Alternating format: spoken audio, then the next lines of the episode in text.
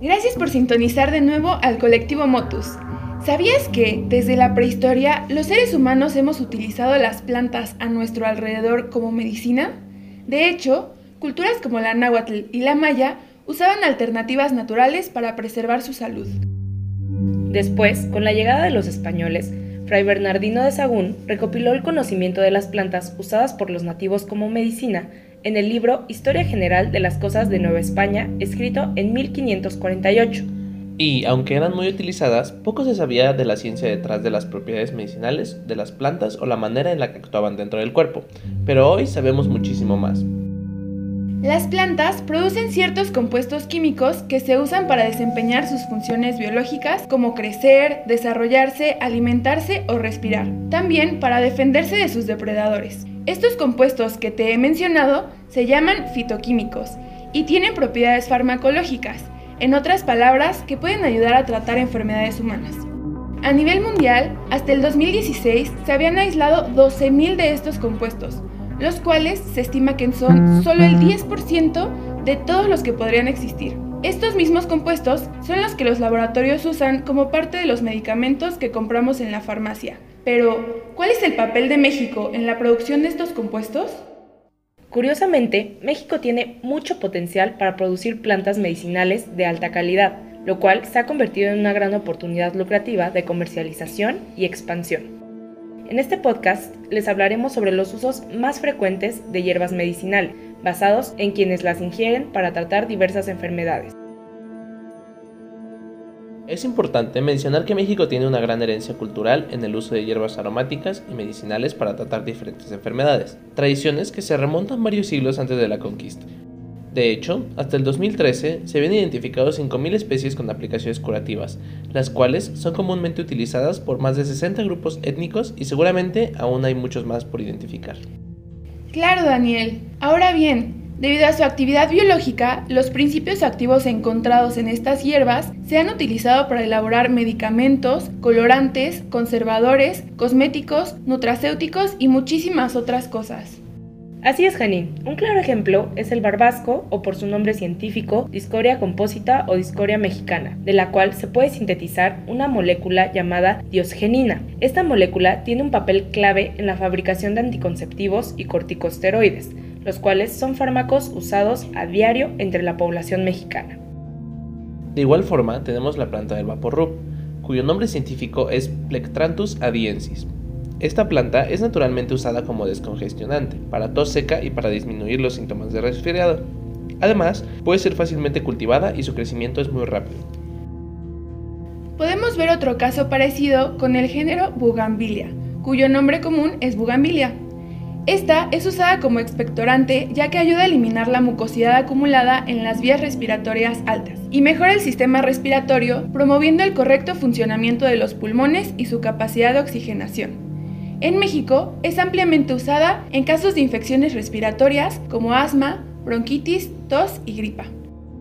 Otro ejemplo es la hierba santa, de nombre científico Piper auritum. Esta ayuda a disminuir la fiebre y el dolor estomacal, sirve como relajante y promueve el buen funcionamiento intestinal. Su uso medicinal era muy popular desde la época prehispánica e incluso se dice que su nombre fue otorgado por los sacerdotes españoles, ya que quedaron sumamente impresionados con sus propiedades para tratar diversos malestares.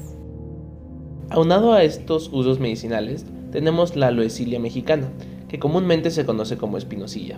Esta ayuda a disminuir la temperatura corporal, el dolor de cabeza y los síntomas de enfermedades respiratorias, además de prevenir la caída de cabello y la aparición de caspa.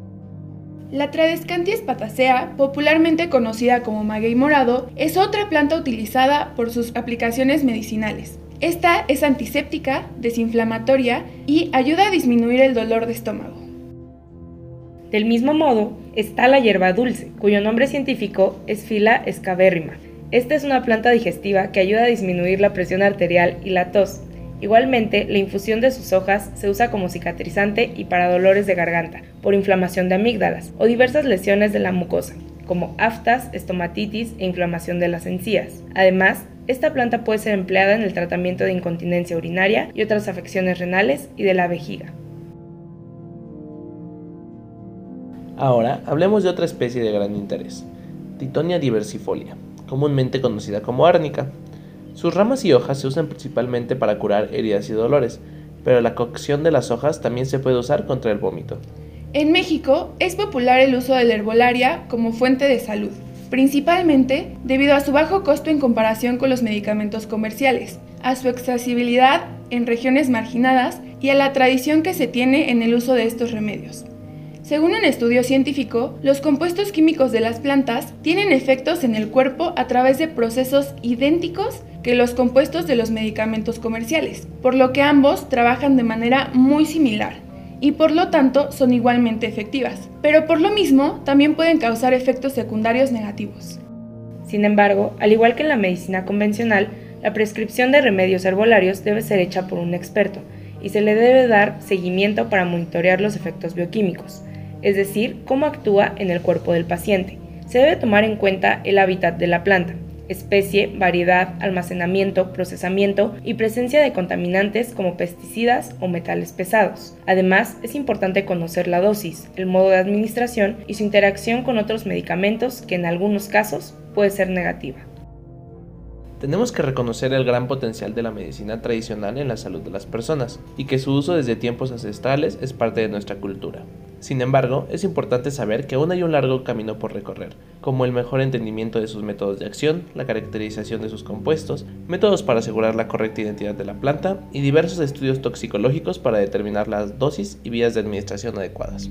Además, la medicina tradicional no debería ser una alternativa al sistema médico, sino que debería integrarse en una misma rama de lo llamado medicina integral. En este sentido, se necesita de la incorporación de plantas medicinales efectivas y seguras al sistema de medicina, aunado con más medicamentos e investigadores entrenados en conocer y poder aplicar el legado histórico que nos han heredado nuestros ancestros.